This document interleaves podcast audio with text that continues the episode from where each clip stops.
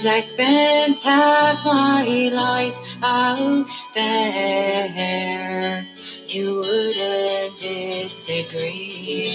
Just see me.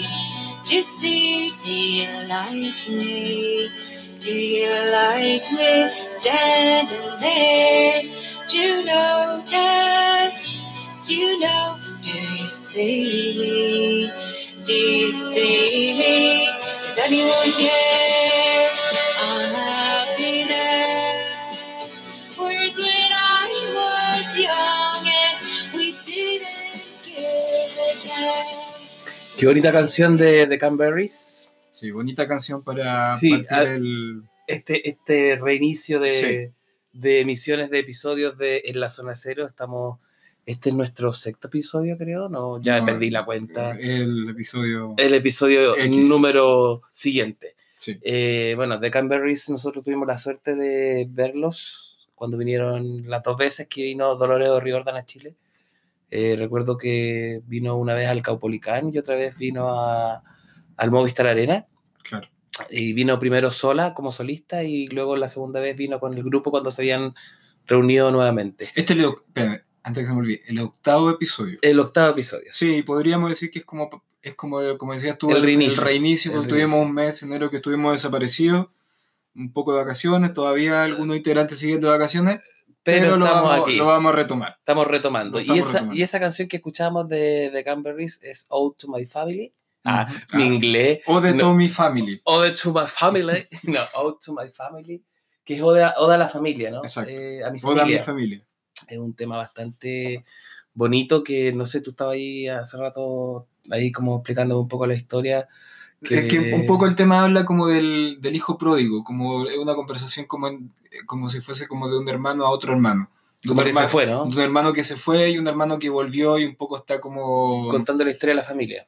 claro, contando la historia de la familia, pero un poco como mm, acordándose de la época cuando eran... De la niñez. De la niñez, de la infancia, y viéndolo ahora en el, en el presente. Fíjate tú que esta canción la escribió eh, Dolores O'Riordan junto a otro, a otro músico más y ella dice, bueno, dentro de lo que... De la información, historia de de- la información que hay, ¿no? Que ella cuando se fue de Irlanda a Estados Unidos a partir su carrera musical, como que en el fondo echaba mucho de menos a su familia, entonces esto fue como una especie de terapia para ella escribir esta canción. Y, Y que es una de las canciones más... eh, como ícono un poco Sí, de... es una canción del año 94. Se Claro. lanzó el segundo sencillo eh, después de Zombie, Mm. que había tenido una alta. rep- O parecemos críticos musicales. oye, Claro. Con su programa música este. Sí, te, Eh, Andrea no, y yo soy el, el Italo Pasalacua. No, es que ¿sabéis lo que pasa? Es que a mí me gusta tanto eh, esta, esta, esta cantanta, Esta cantante. como dicen los españoles, esta cantanta, que, que en el fondo me, me, me- interesa mucho, porque además el Tiene tema que tenemos hoy día Y, y claro, tiene, tiene, tiene que ver con el tema que vamos con a el tratar. tema que vamos a tratar hoy, la canción, y parte también un poco de la historia de Dolores O'Riordan. Sí, que es bien compleja, bien ¿no? compleja, con que harto- terminó, terminó bien, bien de de una, extrañas manera, de una circunstancias. manera bien triste, en el fondo, con una muerte Eh, repentina. de- ella, ella murió a los 46 años. Bueno, estaba contando esto de la, de la, del Ode to My Family de esta canción, porque en el fondo ella cuando muere, muere de 46 años, ¿no? En el año 2018, hace, Sí. hace dos añitos. Mm. Murió en, en Inglaterra eh, y luego fue, murió el 15 de enero del 2018. Sí, Y hace poquito estuvo sí, aniversario. hace poquito estuvo- el 23 de enero la sepultaron en Irlanda. Eh, la causa de muerte fue ahogamiento. eh, seguramente estaba con alguna sobredosis de algo, porque ella, recordemos que tenía un diagnóstico psiquiátrico de bipolaridad.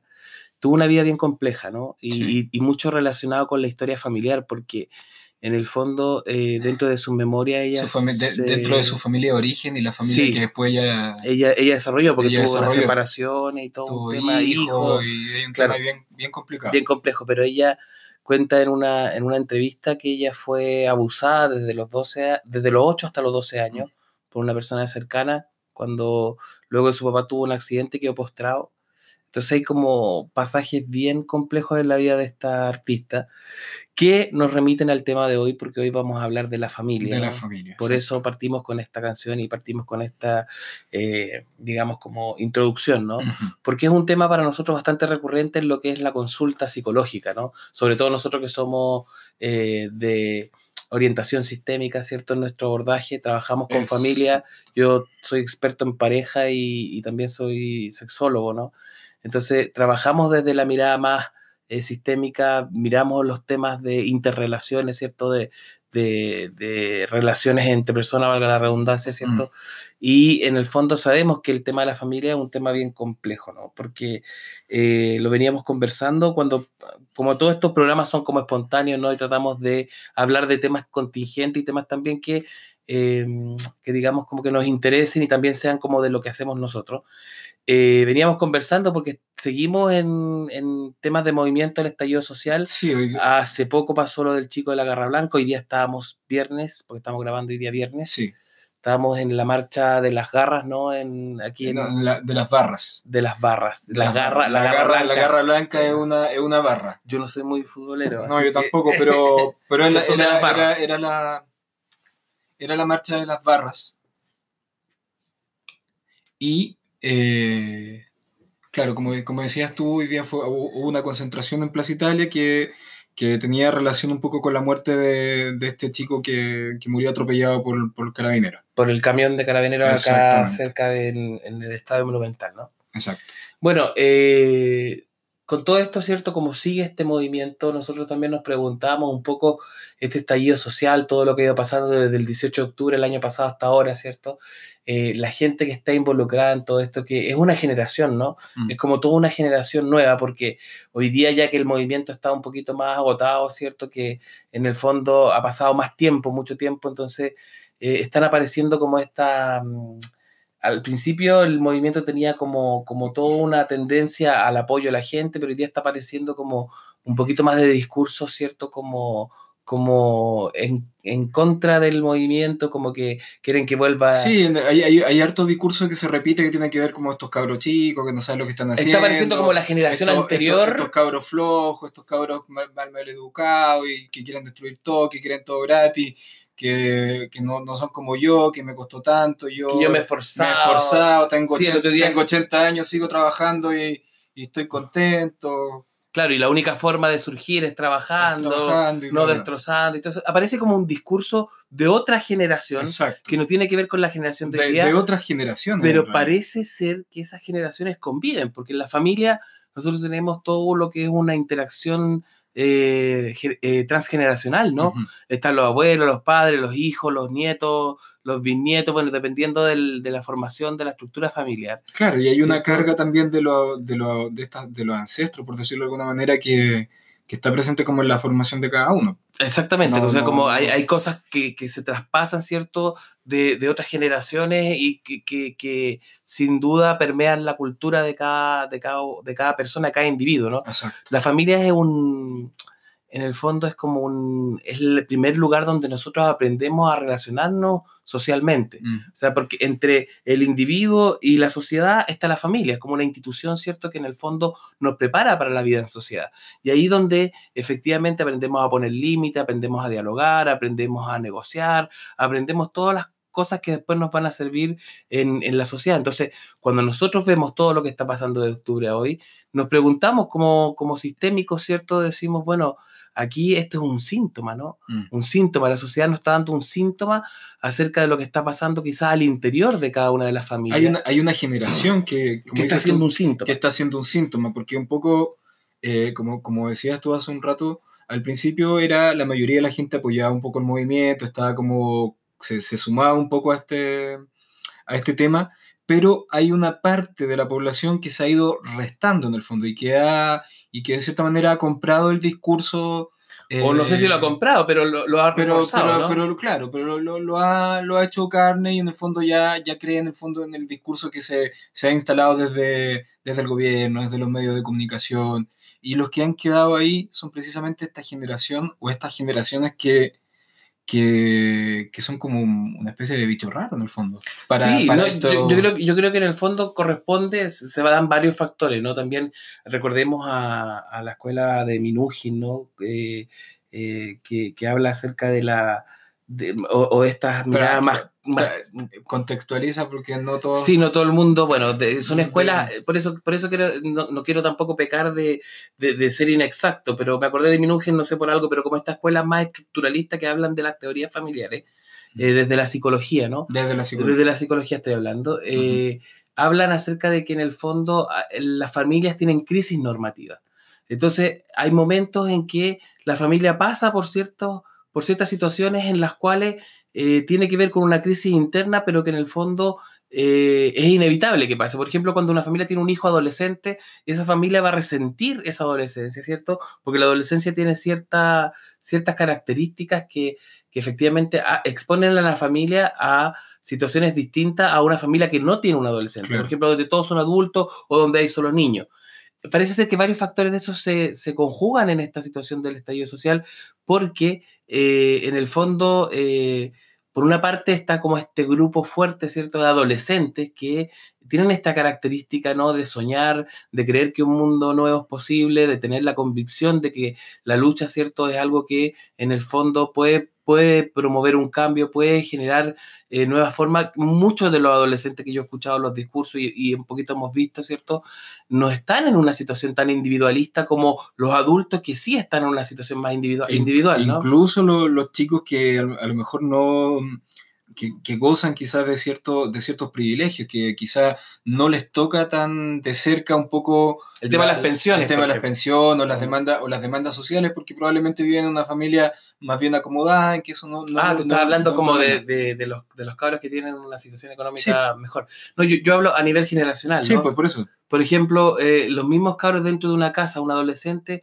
no está con el tema de las pensiones, no está con el tema laboral, está mirando un futuro, sí, que a lo mejor va a tener escasez de, de- de puestos de trabajo, va a tener quizás problemas en, en su sistema de pensiones, pero hoy día no es su realidad, ¿no? Tampoco, mirando tam- eso. tampoco están pensando en los que vienen.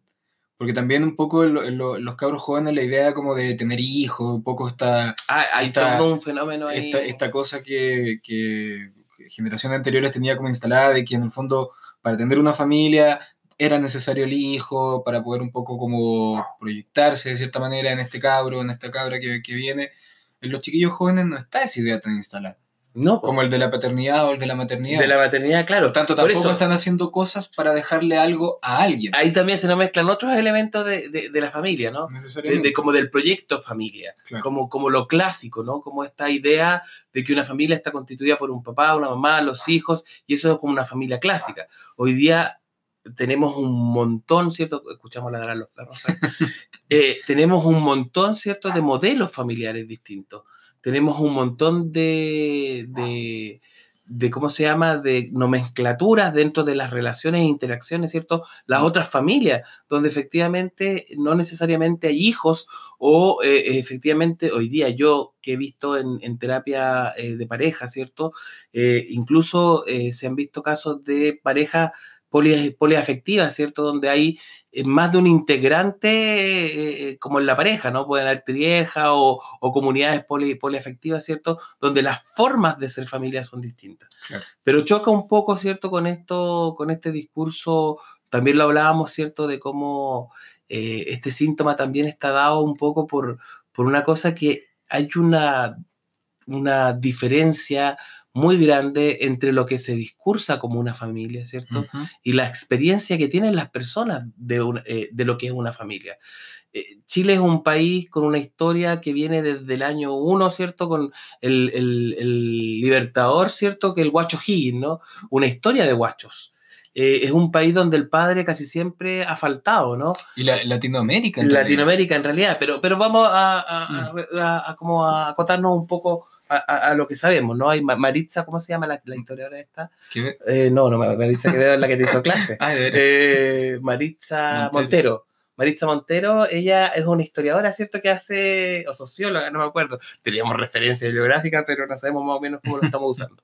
bueno, da igual, porque en realidad nuestros auditores no tienen por qué saber, ni tenemos que ser tan técnicos pero sí ella es una autora que escribe sobre madres y guachos, ¿cierto? Y ahí en ese libro ella habla acerca de cómo es la historia, ¿cierto? Un poco histórica de, de, de, del hijo, en, del ser familia en Chile, ¿no? Mm. Y el ser familia en Chile no, no conlleva muchas veces, en la gran mayoría, la presencia del padre, pero en el discurso de la familia tradicional parece ser que está muy instalada la idea del padre, ¿no? Claro. Y vemos como estos discursos moralistas, ¿cierto? O como en las mismas familias, la importancia de respetar al papá. Yo, a Y la, y importancia de que exista un papá. Sí, y no- Aunque, aunque no necesariamente esto sea lo mejor para la familia o para los integrantes de esa familia. exactamente. A nosotros nos toca ver mucho en, en consulta eh, de terapia, ¿cierto? Sobre todo terapia familiar, ¿cierto? Eh, los grandes problemas que se dan, por ejemplo, en la separación de parejas que tienen hijos, ¿cierto? De cómo muchas veces para la mamá es tan importante La eh, existencia, la existencia del padre, O la presencia. sin, saber, padre. sin saber si le hace bien a la niña, al niño, o no le hace bien a la, a- a- a- a la guagua, ¿cierto? Al, o al hijo. Eh, pero, y también muchas veces pa- padres Y, y cargan, y cargan un poco también con la culpa. Exactamente. si, está, como- si no está el papá, o- en este caso, estoy haciéndole un mal a, este niño o a esta niña, o estoy eh, impidiendo que esta niña o niño se desarrolla se adecuadamente. desarrolle adecuadamente en una familia como, como, como en los libros está escrito. Claro, es como, es como que efectivamente eh, pareciera ser que hay un modelo muy cristiano, ¿cierto? Instalado en la, en la Sí. cultura nuestra de lo que es una familia, ¿cierto? Muy padre, madre, una familia heterosexual, eh, una familia eh, monogámica, una Con familia... una, con una mamá sufrida. con una, con- mm, claro, con una mamá que está al servicio, de lo- Abnegada. al servicio de los hijos, con un padre que es un proveedor, ¿cierto? Como que ese, ese modelo... Y un poco, por ejemplo, ahora que, que dijiste el tema de la madre, eh, y yéndome al tema del libro que mencionaste de, de Maritza Montero, ella habla un poco también del- de, de la idolatría que un poco en Chile o en los países como latinoamericanos se le hace a la Virgen. al- Sí, a la, madre, a la, a la gran madre, a a la, la, madre gran madre, protectora. a la, a la- a la figura de la, de la mujer, pero de esta mujer eh, protectora. ¿Por qué me haces así con la No sé, que tú me haces No, yo estaba ¿qué es lo que me pensando, estaba, estaba pensando que nos vamos a ir a un corte porque de repente se va a No, yo te voy a avisar. Ay, ay, ¿para qué te enojáis, po? Que eh, soy yo.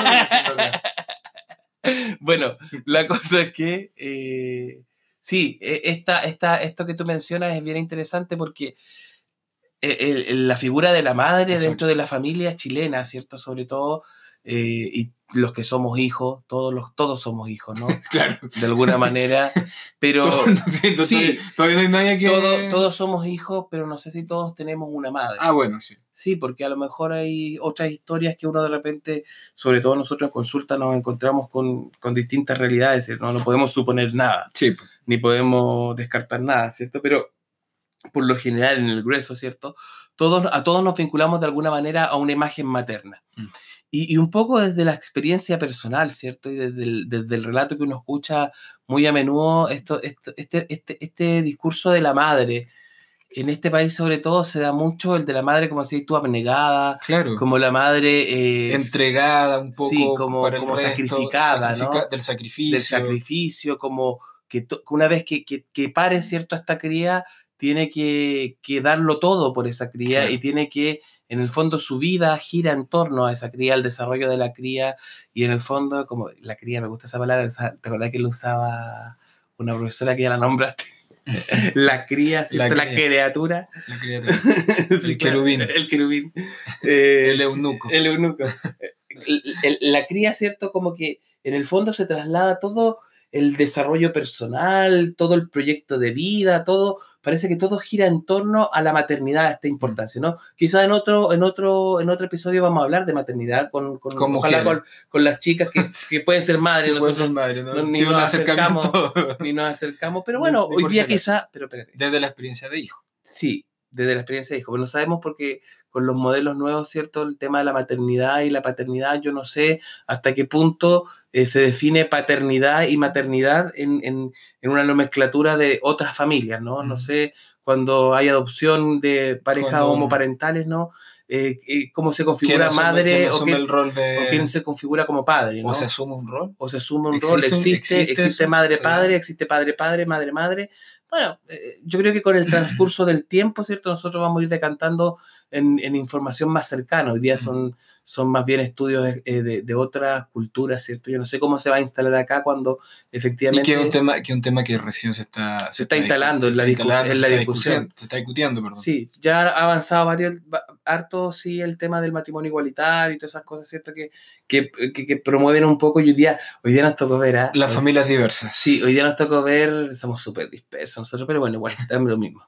Eh, nos tocó ver en la Plaza de la ¿De la Dignidad, ¿cierto? Un baile entre dos chicos encapuchados, maravilloso. Un tango y Un- un bolero Un tango y un bolero porteño con dos chicos vestidos uno de blanco y uno de negro haciendo alusión a la, a la garra, blanca. blanca. y en una actitud muy artística, ¿cierto? En Mm. una, en una postura muy delicada, muy, muy, muy, muy de belleza, ¿no? De estética. Y, y lo, y lo más Eh, curioso es que un, escen- un escenario muy extraño quizá o impensable hace algunos Hace años atrás. tiempos atrás, sí, claro. De- Ni siquiera de- tantos años, ¿no? Desde Sí. octubre para atrás.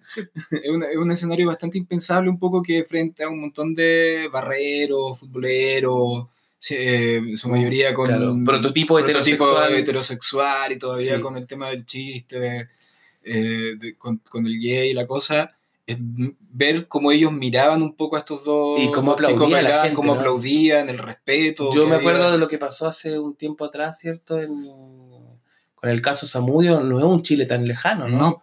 Entonces es como decir, wow, aquí ahí pasa algo, ¿cierto? Bueno, pero eh, esto, esto tiene que ver con lo que estábamos, estamos planteando acerca de las otras familias, la- las otras formas de ser familia. Mm.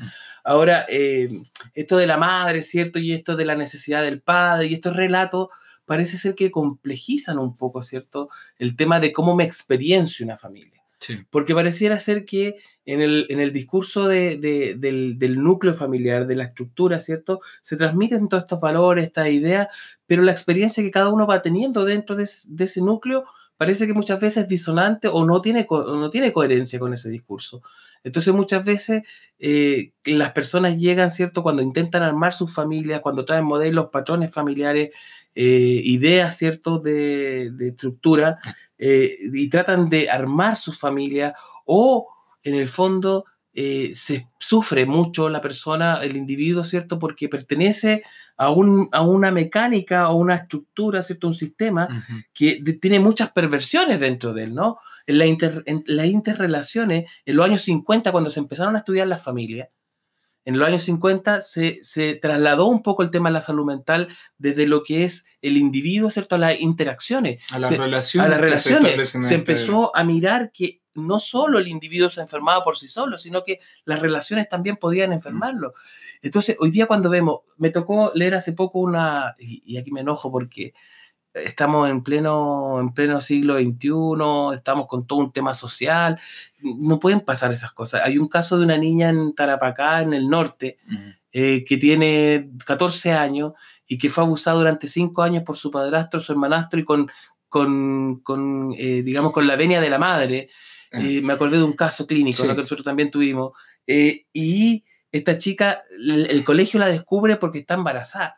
Entonces, la familia que tiene todo este discurso de la protección y tú tienes todo un, un ente social, un cuerpo social diciéndote que la familia es lo más importante, que hay que cuidar la Y, familia. y un poco a- llevándolo como al contexto, eh, la constitución Ah, actual, protege a la familia. actual protege a la familia Y la todo- pone como todo- un pilar la básico, pone, la pone sí. como un pilar básico y un poco por eso también están eh, los evangélicos un poco en contra de los grupos más radicales. los grupos más radicales dentro de lo- los cristianos, evangélicos, no sé, eh, en contra un poco de la, de Del la cambio. de- del cambio de constitución, porque precisamente el temor de ellos es que este pilar fundamental de la sociedad, Está en el que, es fondo la, la, que la familia, que es la familia un poco se vea como afectado.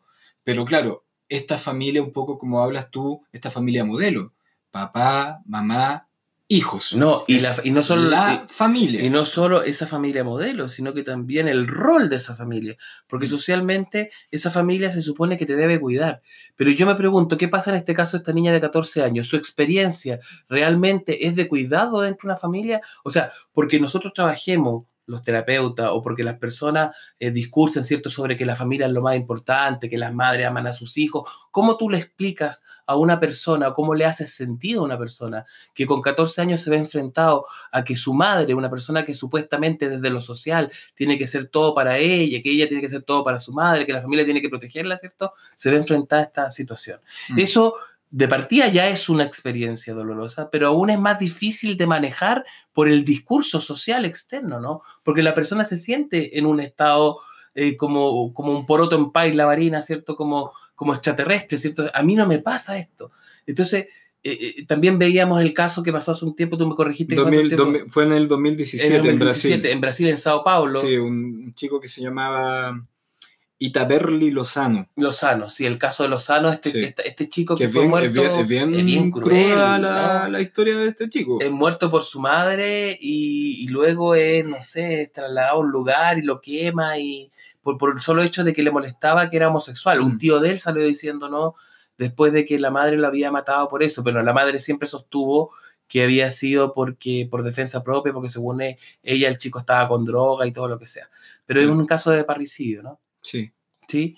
Eh, y, y- y claro, y, y cuando tú lees la noticia y buscas información, aparece, ¿cierto? Ellos en una linda postal familiar, hay una foto de la familia Lozano en una Navidad, ¿no? Que están sentados como alrededor de un árbol de Pascua, está el papá, el, pa- el padrastro en el El fondo, padrastro. ¿no? el- la madre, los hermanos, ¿cierto? Está él ahí, una cosa muy, muy de fotografía, pero en el fondo con una experiencia vital muy distinta a esa fotografía, ¿no? Mm. Parece ser que eh, esto de, de- de- de tratar de que la familia funcione, de que la familia calce Sí. con ese discurso, parece ser que es un esfuerzo que Eso- todas las personas Eso hacen, te, eso te quería comentar y un poco también, como ya nos estamos quedando con poquitos minutos, Ah, ya. quizás como, ya. quizás como para comentarlo en el, en el bloque siguiente, un poco de esta...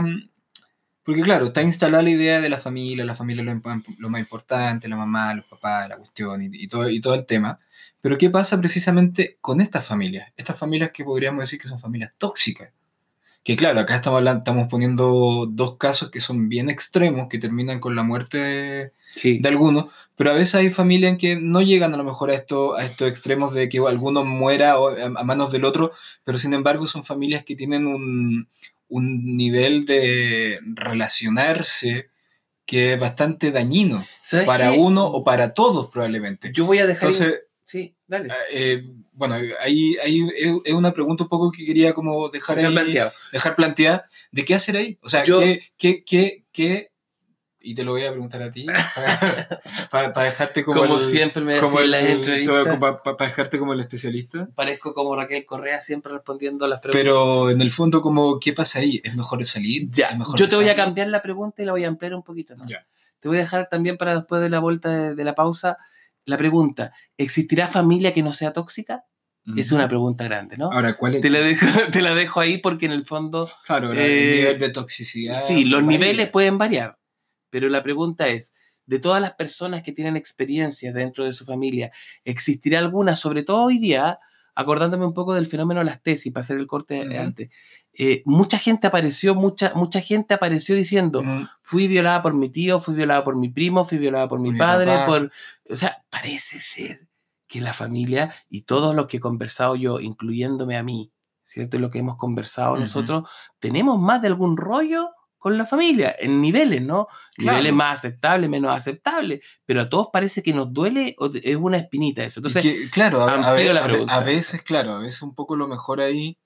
¿Será lo mejor cortar estos lazos de una? No sé si cortarlo, pero vamos, vamos a responderlo después de la pausa. Lo que sí quiero dejar que en el fondo eh, puesta la, la- la- la duda, ¿no? De que si, como tú lo planteas, esto de, de- de la familia tóxica, la, quizá no es la familia la tóxica, sino que es tóxico en relación a lo que se espera de una familia.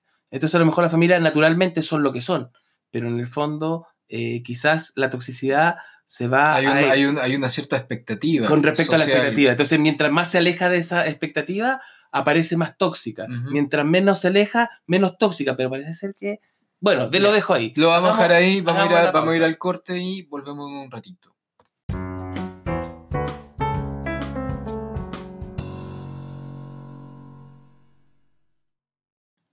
Y ahora sí, Ahora sí volvimos. que regresamos. Regresamos, ya. Habíamos planteado... eh, Tú habías planteado. Sí, yo había Y planteado... yo había planteado otra cosa. Ya se me olvidó lo que había planteado. Tú dijiste que había familias tóxicas. Ah, ya sí. Yo agarré la papa, ¿cierto? Caliente y te, te- te devolví la pregunta con, con otra pregunta. ¿Qué familia no será tóxica? Claro, ¿existirá una familia que no sea tóxica? Ujú. Eh, y, y estábamos hablando acerca de esto de que en el fondo quizás los niveles de toxicidad, si es más tóxica o menos tóxica, tienen que ver con el parámetro, ¿cierto?, de la familia modelo, de la idea de Con la, con la vara con la que se mide. Claro, con las expectativas que se tienen. Ujú. Ahora, los niveles de toxicidad, yo no sé, eh, van a depender mucho del organismo que lo, que lo, que lo experiencie, ¿no? Porque hay organismos que resisten mayor toxicidad y otros que con un- una pequeña dosis de toxicidad se desarman. O sea, Mm.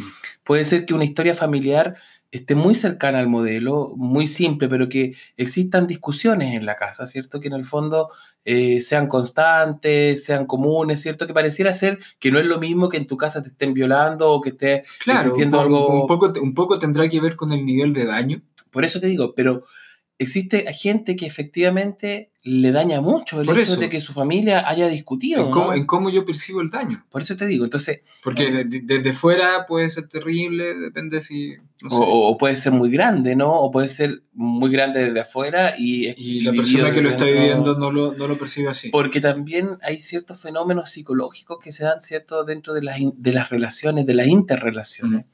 Y que sobre todo uno lo ve después en los modelos de pareja. Cuando las personas vienen de familia, ¿cierto? Y, y replican un poco patrones familiares en, en sus estructuras de pareja. Y muchas veces son parejas, hablamos en un capítulo sobre las parejas Las tóxicas, parejas tóxicas. ¿cierto? Esos modelos tóxicos no se aprenden de la noche a la mañana, vienen incorporados muchas veces por las historias familiares. Nosotros vemos, sobre todo en la terapia familiar y en la terapia pareja, ¿cierto? Cómo ciertos elementos se traspasan, ¿cierto? Porque la, la familia es el- el- uno de los principales eh, roles de la familia, es como el- la transmisión de valores culturales, ¿no? Claro. de, de- de- ese núcleo, de ese, de ese, de ese sistema. Entonces, efectivamente, eh, todos estos modelos, ¿cierto?, de relaciones, interrelaciones, donde la gente discute, donde la gente se pelea, donde la gente se separa, donde la gente se golpea, donde la gente abusa, donde la gente ignora, donde la gente tiene todos estos comportamientos que nosotros vemos, por eso hablamos un poco haciendo el parangón, ¿cierto?, con respecto al estallido social, cómo, cómo se transforma en un síntoma, ¿no? Porque en el fondo parece ser cómo nos relacionamos con los demás y ahora, como hablamos hace un rato, ¿cierto? Cuando a- eh, se vuelven a rigidizar un poco los discursos pasado el tiempo, ¿no? Donde aparece toda esta generación de, de- de señoras y señores mayores, ¿no? Porque eh, por lo general son señoras mayores y señores mayores, pero también hay unos cabros ahí entre medio metidos y también hay unos, unos, uno- uno- unos señores mayores y señoras mayores que no están del otro lado, porque siempre hay excepciones, ¿no? Siempre, como en la, siempre está la como la campana de Gauss A, Siempre está la oveja negra. siempre hay extremos, ¿no? la oveja siempre, negra de la familia. siempre están los, los, los guetos, pero en su mayoría en la masa, ¿no? Así como en el, en el global. Efectivamente, eh, cuando tú ves eso, ves que eh, parece ser que, que- que el tema de, de- de compartir una idea o de, o de pensar igual o, de, o, de- o- o- o ya solamente el hecho de mirar un mundo distinto eh, hace como que en el fondo existan ciertos, ciertas conductas ¿cierto? dentro de la familia que no son, no son sanas. No son sanas. O sea, si, si en el fondo, si, si dentro de la familia estamos en desacuerdo en lo que tú opinas, ¿cierto? Eh, y, y- o, o se invalida, ¿cierto? Desde ahí. Es, es complejo, ¿no? Es complejo pensarlo porque dentro de los niveles de toxicidad, ¿cierto? Esto que estamos hablando, ¿cierto? Eh, cuando yo te hacía la pregunta si existirá o no una familia, yo no tengo registro más que eh, como en este, como de las palabras de buena crianza, ¿no? Mm. De haber escuchado a alguien que haya dicho, yo he sido completamente feliz en mi historia familiar y no puede existir nada que perturbe, no. A la más mínima, a la primera de cambio, aparece algún detalle. ¿Es lo mismo una familia tóxica o una familia disfuncional? Son términos más técnicos, ¿no? Porque efectivamente eh, las familias Claro. disfuncionales es que no funcionan, no operan, ¿cierto? De una manera adecuada, pero se pueden volver a hacer funcionar. Una familia tóxica es donde tú tienes que cortar relaciones. En términos técnicos, eso sí, ¿no? Sí, Como- por, eso, por eso te lo preguntaba, porque en el fondo a veces se confunde eh, y se habla mucho de las familias disfuncionales, eh, pero claro, es importante lo que estás haciendo tú, el alcance de que no es lo mismo una, No familia, una familia tóxica. No. Ahora, eh, las familias disfuncionales también responden al modelo. Yo, yo, yo quiero ser un poco crítico aquí, porque si bien es cierto, nosotros tenemos formación, leemos libros de los años 50, de los años 60, sobre todo lo que, lo que se hace en, en el MRI, ¿no? En Palo Alto, en California, con Václavic, la teoría de la comunicación, todo lo que tiene que ver con autores quizá eh, que escribieron en una época bastante particular y en una sociedad bastante particular, ¿no? Yo eh, ahí quiero ser crítico por, por lo mismo, porque todo esto que tiene que ver con las técnicas, con los conceptos ¿no? de disfuncionalidad y todo esto que parece ser como, como la pauta, ¿no? Eh, también están relacionados a un estándar. Claro. Porque ¿qué es ser disfuncional? Eh, cuando hablamos en, en- en la- en- términos de diversidad, ¿cierto? Diversidad funcional, por ejemplo. Todos funcionamos de manera distinta. Dentro de la diversidad funcional, que es el concepto que cambia la, la, la descripción de eh, el, el minusválido o el, ¿cómo se llamaba? El, eh, ay, el con capacidades diferentes. eh, minusvalía, ¿no? Sí, un concepto bien... Mm, No sé si es el concepto que se usa ya, pero... No, no, no, te digo, cuando Ah. se usaba ese concepto. Ah, sí, pues sí. Y la diversidad funcional es el que cambia ese concepto. Claro. Porque en el fondo no existe alguien que sea minusválido, es que tiene una forma de funcionar distinta. Exacto. Y en el fondo, el- en la teoría de la diversidad, todos tenemos una manera de funcionar distinta. Lo mismo podría Yo- aplicarse a la familia. Yo, en, en- en el podcast de Taropia, nosotros tenemos a la Sol, que es una chica joven de una generación nueva, que está estudiando psicología, que está en tercer año, eh, y que eh, está muy metida en temas de feminismo, en temas de género, y eh, la utilización del lenguaje inclusivo que a nosotros nos cuesta por generación, ¿no? El hablar de ellas, ¿no? Y eh, que parece ser que efectivamente eh, al principio suena medio complejo, pero parece que los cabros ya lo tienen más integrado, ¿no? Claro. eh, es como de otras, de otras sociedades. Eso mismo yo lo quiero llevar al tema de la, de la teoría de familia. Poco se estudia la familia en este país. Mm. Eh, nosotros que somos eh, eh, psicólogos sabemos, no tenemos muchas fuentes bibliográficas acerca de la familia. Más bien son los modelos antiguos, son las Claro. cosas que se escriben de afuera, uno que otra investigación por ahí por la católica, pero bien tendenciosa, ¿no? Mm. Como de... Como a de mantener la familia. exactamente. Poco se habla un poco de la, de, De la realidad. de- y de, y de- de este alej- del alejamiento un poco afectivo de cuando es necesario de ciertas personas o de la propia familia. Yo cortar, creo que cortar siempre... quizás esos lazos que a veces no son, Ya, qué bueno que tú lo no son tan sanos como el distanciamiento afectivo en realidad. Qué bueno que tú lo planteas así, porque aquí vamos a arriesgar demanda y ya me da igual, ¿sabes qué? En realidad, aquí con, con respecto a los colegas, a lo mejor si, si nos escucha algún psicólogo podrá decir, usted está hablando, está- está como el Yerko Puchento. así están hablando, arriesgo de demanda, sí, bum, arriesgo de demanda por todo, bum, bum. Fíjate tú que eh, es que yo no quiero ser tan amarillo con, con- con las opiniones, Cristian, porque me parece que hay que ser responsable a la hora de opinar y también hacerse cargo. Eh, no desconocer lo que efectivamente ya está, pero creo que si estamos viendo un síntoma de estallido social, estamos viendo gente que está pasando lo pésimo, estamos viendo un nivel de violencia tremendo por parte de una institución como Carabineros frente a las personas. Estamos viendo que todos los días nosotros aquí abajo en la oficina estamos viendo eh, ataques, pero así ya de, un- de una forma casi indescriptible, ¿no? La gente Sí, que no so- está aquí, so- sobre, eh, si estamos viendo eso, es sobreactuar ahí de... es porque efectivamente si una institución que viste un uniforme, que tiene todo un, un- un protocolo, que tiene toda una estructura, tiene una crisis de ese nivel, imagínate tú llevar eso A lo que es la familia. Yo creo que nos falta, nos falta eh, digamos, elementos para poder... Mm. Y, y- y tener una, una postura tan eh, desde lo clásico, ¿no? Es como, como abordar el coronavirus con las técnicas de la fiebre, no sé, pues de la peste negra, ¿cachai? Como efectivamente hay que irse actualizando, ¿no? Quizás nuestra ciencia no es tan, tan rigurosa en eso. La psicología es como un poquito más floja en términos de investigación. Eh, sobre todo porque casi todos los psicólogos que yo conozco, o por lo menos lo que nos ha tocado relacionarnos, ¿cierto? Es como más de ejecución, más Ujú. que de investigación. Re poco es lo que Chile también se investiga, ¿no? Y yo creo que la familia... Sí, un poco tomando lo que, lo que tú dices, o la- tratando de entender un poco la, la crítica que estás tratando de hacer, claro, de repente igual, y lo hemos visto, lo hemos escuchado en algunos, en algunos colegas, eh, que a veces un poco tratan de instalar esta idea de familia, a pesar de que está la embarrada en esa, A pesar de que está esa familia un poco- pero y que, mucho rato. y que, ¿no? claro, como que ah, pegar algo con force, como que todavía siendo profesional del área de la salud, tienen la idea de que es imposible cortar con los lazos de sangre y que no se, más que imposible, que no que se no, puede, que no se debe, que no se debe cortar con los lazos de sangre, cuando a veces incluso eso puede ser lo más sano, porque si, estar, si te estás contaminando con sangre sucia, lo mejor es dejar de Ahora, recibir esa... Claro, yo creo que la resignificación un poco de los conceptos es importante porque desde el punto de vista terapéutico, fíjate tú que a veces el, el solo hecho de que no tenemos por qué llevarnos bien en la familia, no tenemos por qué amarnos todos en la familia, no tenemos por qué eh, tener esta, esta idea de familia, a veces libera, ¿no? Yo he trabajado con personas en los cuales primero aceptar que no es necesario llegar a un estándar, que primero hay que observar qué es lo que hay y después preguntarse qué es lo que quiero hacer con esto y tener una autonomía frente a esa realidad, operar en mi propia realidad, escribir mi propia historia, despegarme de esa historia, más que de los lazos, porque esto también que tú dices de los sanguíneos es bien, eh, digamos, cuestionable, ¿no?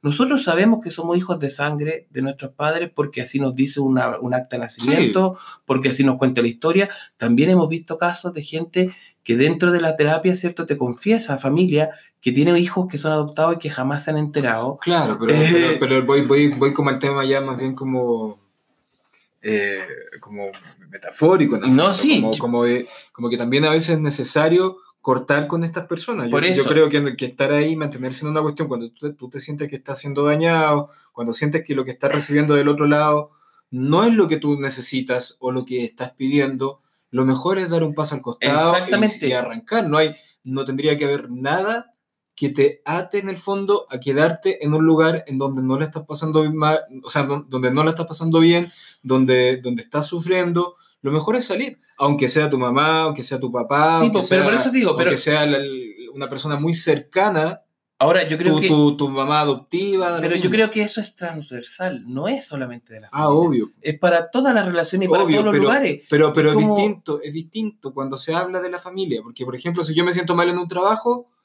tengo la libertad de renunciar y me voy y chao con todo, chao jefe, chao compañero, me da lo mismo y me voy. No pasa mucho, no tengo que hacer un proceso que me ayude a salir de ese lugar. Ahora, pero espérate, hablando un poco de los patrones, ¿no? Cómo se repiten. Mucha gente, la forma de vincularse tiene que ver con la familia. Mucha gente soporta malos tratos en el trabajo, crea relaciones conflictivas y, y las ve como familia. Siente que su, que su trabajo es su familia y tampoco lo puede dejar. Es transversal lo que estamos, lo que estamos planteando. Porque muchas veces el hecho de cortar con la familia, por el solo hecho de ser familia, no. Es que una persona tiene que entender que donde no lo está pasando bien, donde no se siente bien, donde no está, eh, digamos, como, como creciendo, desarrollándose, no es un lugar para que esté. Pero eso es independiente. Yo creo que tiene que ver con la reconceptualización. Sí, yo, lo- sí, lo- yo, yo encuentro que tienes razón, si en el fondo es, es- aplica para todo. Pero es más difícil cuando se trata de la familia. Por este Es discurso. mucho eh, por este discurso, porque si yo me cambio una pega, no me voy a llevar que está ahí el, el- el- críticas de, de la sociedad o de las personas, porque en el fondo, ¿cómo dejaste tu pega? Tu pega que tanto te dio, bueno, puede ser que sí, pero, pero, pero, pero en el, para el caso da lo mismo. Ahora, si yo me alejo de mi papá, de mi mamá y decido, por ejemplo, no saber nada más de mi papá, porque no me interesa que sea de su vida, puedo ser visto por la sociedad como un mal hijo, un mal cabro, un mal agradecido, etcétera, etcétera, etcétera. Y hay un montón de peros y barreras con las que te vas encontrando que finalmente te obligan a mantenerte en ese lugar en donde tú no te sientes cómodo, donde tú no lo estás pasando bien. Porque estamos hablando de dejar a la familia. A eso voy. No es tan fácil como decimos de cambiar de pega. Dejar a la familia atrás es un tema que nos cuesta porque tenemos una carga Claro. culturalmente de que la familia, como lo, lo hablábamos al principio, es el pilar de, de toda la sociedad. Por tanto, si me alejo de la familia, me quedo en, en pelota, me quedo en, en nada, tengo que partir de cero. Porque además también hay un tema con la familia que se relaciona siempre y que nosotros lo hemos visto un poco cuando en, en terapia, cuando la gente habla de la familia, piensa un poco que su familia es o la familia de origen o esta idea de familia mamá o, o es- o esposa o pareja e hijos. Esa es la familia. Pero a veces, como, como tú también lo dices muchas veces en terapia, la familia es la persona con la que yo elijo estar. O sea, claro. O las personas con las que yo elijo estar, no con las que me tocaron. Mm. Yo decido si me quiero quedar ahí o no me quiero, No quedar, me quiero ahí. quedar ahí. Claro, eh, eh, en el fondo es como, como, como todo eso junto, ¿cierto? Pero eh, es difícil como plantearse quizás los niveles de, de- de- de análisis, ¿no? O quizás los acercamientos que podemos hacer al tema son los que hacen la diferencia, porque quizás yo estoy planteando una cosa un poquito más, más eh, sobrepasando un poco lo existente. Es como que en el fondo estoy tratando de mover elementos para, para que aparezcan nuevas formas de abordar el tema. Como, como dejar de preguntarse si mi familia es adecuada o no es adecuada. Primera cosa. ¿no? Eh, y, y mirar qué, qué- quiénes son los que me rodean y qué, qué- cuáles, cuáles son las características que tienen y si esas características aportan a mi vida o no aportan, a mi proyecto personal, a mi idea, ¿cierto? Pero no desde, desde, desde una obligación, como dices tú, ¿no? Claro. Eh, y ahí quizá la familia como, como, como te decía, como si estamos viendo instituciones con problemas, si estamos viendo relaciones sociales con Es violencia, que, es que de hecho hay un cuestionamiento a la, Es a la que- institución, a lo, a lo, a lo A lo que está a lo- a lo que establecido. está establecido, a lo que está dado. Carabinero, la iglesia, el gobierno, eh, un montón de instituciones que en el fondo la familia, porque también en, en todo este movimiento social hay un cuestionamiento a la familia, a lo que debe ser una familia. Sí, Incluso si hablamos, eh, una, una de las demandas que, que más se ve cuando uno, cuando uno baja y está mirando un poco las manifestaciones son los pañuelos verdes. lo del aborto, El aborto, Mm. que va en contra del modelo del familiar. modelo familia según los grupos más conservadores. Eso es antifamilia, es casi antinatura en el fondo, eh, pero es una idea que se está instalando. Por es eso- un nuevo modelo de familia. nosotros nos quedamos cortos. Por eso te digo, nos faltan, nos faltan investigaciones, nos faltan estudios, no hay una caracterización eh, que sea sin, sin eh, digamos, como tendencia, eh, mostrándonos elementos del- de, lo que constituye una familia chilena, ¿no? Tenemos re poco. Casi todo lo que viene viene de afuera, porque en el fondo, como, como decía hace un rato, se estudian como los modelos de, de, de familia más como, como Clásicos. clásicos, pero hay que hacer diferencias que son culturales, que son importantes. O sea, en el fondo yo creo que eh, en los años 50, cuando estaba pasando todo esto en Estados Unidos y se estaba hablando del tema de la familia, los antropólogos andaban en la Polinesia viendo más o menos cómo funcionaban las tribus y todo esto, y todo ese conocimiento maravilloso. Luego cuando aparece lo de Maritza Montero, ¿cierto? Hablando sobre que Chile tiene una historia completa, de una estructura familiar completamente distinta. Es como que quisimos meter a forceps, ¿cierto? Un modelo como lo que pasa con el neoliberalismo, ¿no?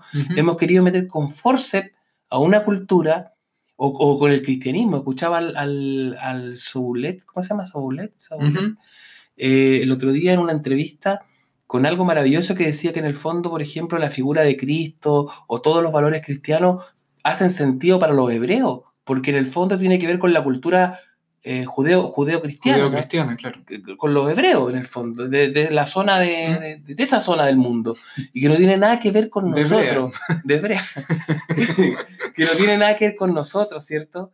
Y que en el fondo eh, hay valores en nuestra cultura que tienen que ver más bien con la conmovisión, por ejemplo, del pueblo mapuche, que tienen que ver mucho más con nuestra naturaleza, con nuestra esencia como cultura, Mm. ¿cierto? Y que nosotros pasamos por alto. Entonces, ahí también, como lo que te decía hace un rato, la responsabilidad de nosotros como profesionales. Quizás estos espacios nos podemos permitir poner todo en, en- en- ¿cómo se llama?, en, en- temblor y, y arriesgar todo lo que Cuestio- sea, cuestionar- cuestionarlo. Cuestionar. Porque en el fondo tenemos que trabajar de una manera distinta. Estamos nosotros en el centro, en Fomen- Espacio Fomenta, tratamos de darle a, la terapia un giro, ¿no? Porque es nuestra responsabilidad también como actores, ¿cierto?, de esta sociedad, como observantes directos de esta sociedad. Tenemos un lugar privilegiado, nosotros estamos en el epicentro, por eso este programa se llama Se La llama Zona la Cero. zona cero. Estamos en la zona cero, pero exacto. Entonces, yo creo que muy pocos colegas, que, bueno, los que vienen a las marchas y todo eso, sí, pero vienen a este lugar. Nosotros hemos visto, casi, hemos estado casi, Estamos estamos, estamos desde el día 18 de octubre acá afuera, ¿cachai? Mirando, viendo, sintiendo. Hace un rato terminó la marcha y el olor a lacrimógena se nos llenó la consulta completa. No podíamos respirar adentro, tuvimos que cerrar la ventana y seguía pasando. Y seguía y seguíamos sin poder respirar. Sí. Si no nos sale un cuarto ojo, un tercer ojo, una quinta mano por ahí, no, tercera mano. eh, efectivamente vamos a tener suerte porque parece que vamos a mutar, no sé, con todo lo que hemos, hemos aspirado. Hemos respirado en Sí. este tiempo, claro. pero tú sabes que efectivamente desde ahí yo creo que también nosotros somos bastante eh, protagonistas. Entonces, cuando instalamos este tema de hablar de la familia, ¿cierto? También tenemos que hacerlo desde la crítica. Yo Sí. creo que eh, tenemos que arriesgarnos a- a plantear, ¿cierto? Discusiones un poquito más, más forzosas o, o- más llevadas al límite, ¿no? Eh, eh, y como lo que dices tú, tú lo dices como quizá también dentro de tu experiencia que has tenido con pacientes y también desde la experiencia de vida, ¿no? Esto como de, ¿por qué no cortar con la familia? Porque yo, yo voy a hablar aquí desde lo personal, ¿no? Eh, Y aquí, eh, aquí sí que van a aquí sí que van a caer carros y a un par de viejas les va a dar ataque. No. Eh, Tú sabes que es que mis fans, mi mamá me puede escuchar. Sí. No. Eh, a menos que yo le ponga el podcast, no lo va a escuchar, Sí, pero eso lo sí. voy a poner igual para que lo escuche. Eh, solo para, para torturarla. Pobre. Mira, eh, fíjate tú que a pesar de eso, yo, yo eh, en, en forma personal, ¿no? Muchas veces me, me he preguntado por qué uno tiene tanta dependencia ¿no? A la historia familiar. Uno también eh, mantiene tantos lazos muchas veces que no te hacen bien. Uno muchas veces está preocupado de cosas que no te corresponden. Quiere resolver eh, cosas de otros integrantes de la, de la, de la De la familia, familia, como si fuesen tuyos, del clan, ¿cierto? Y muchas veces eh, poniendo, eh, eh, digamos, al, Poniendo al resto por servicio, sobre- al servicio tus energías que tienes, ¿cierto? O tus Mm. recursos, incluso de tiempo, económicos, emocionales, todos los recursos que puedas tener al servicio del, del resolver una cosa. Siempre hay algo que se puede poner. O por qué lo que le pasa a, a los integrantes de tu clan, ¿cierto?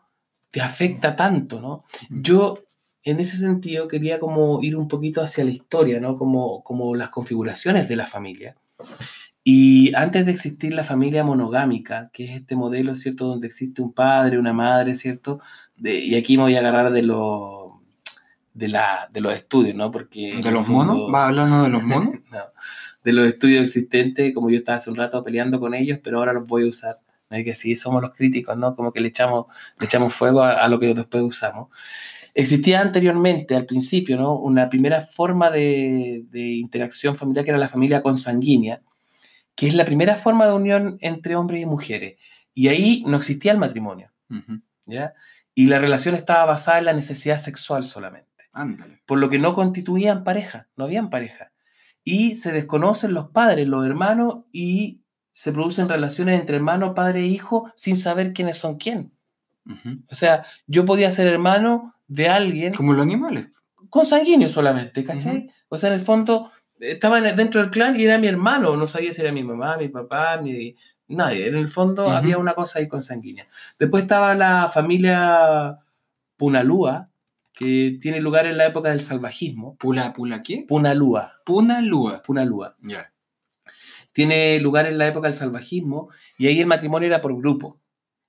Y las relaciones sexuales estaban limitadas a los miembros de la tribu. Ya no era como tan abierto, ¿no? Y existía además un compañero íntimo. O sea, habían relaciones con otros, pero había un compañero íntimo. Esa familia, en el fondo, ya se empezó a cerrar un poquito más.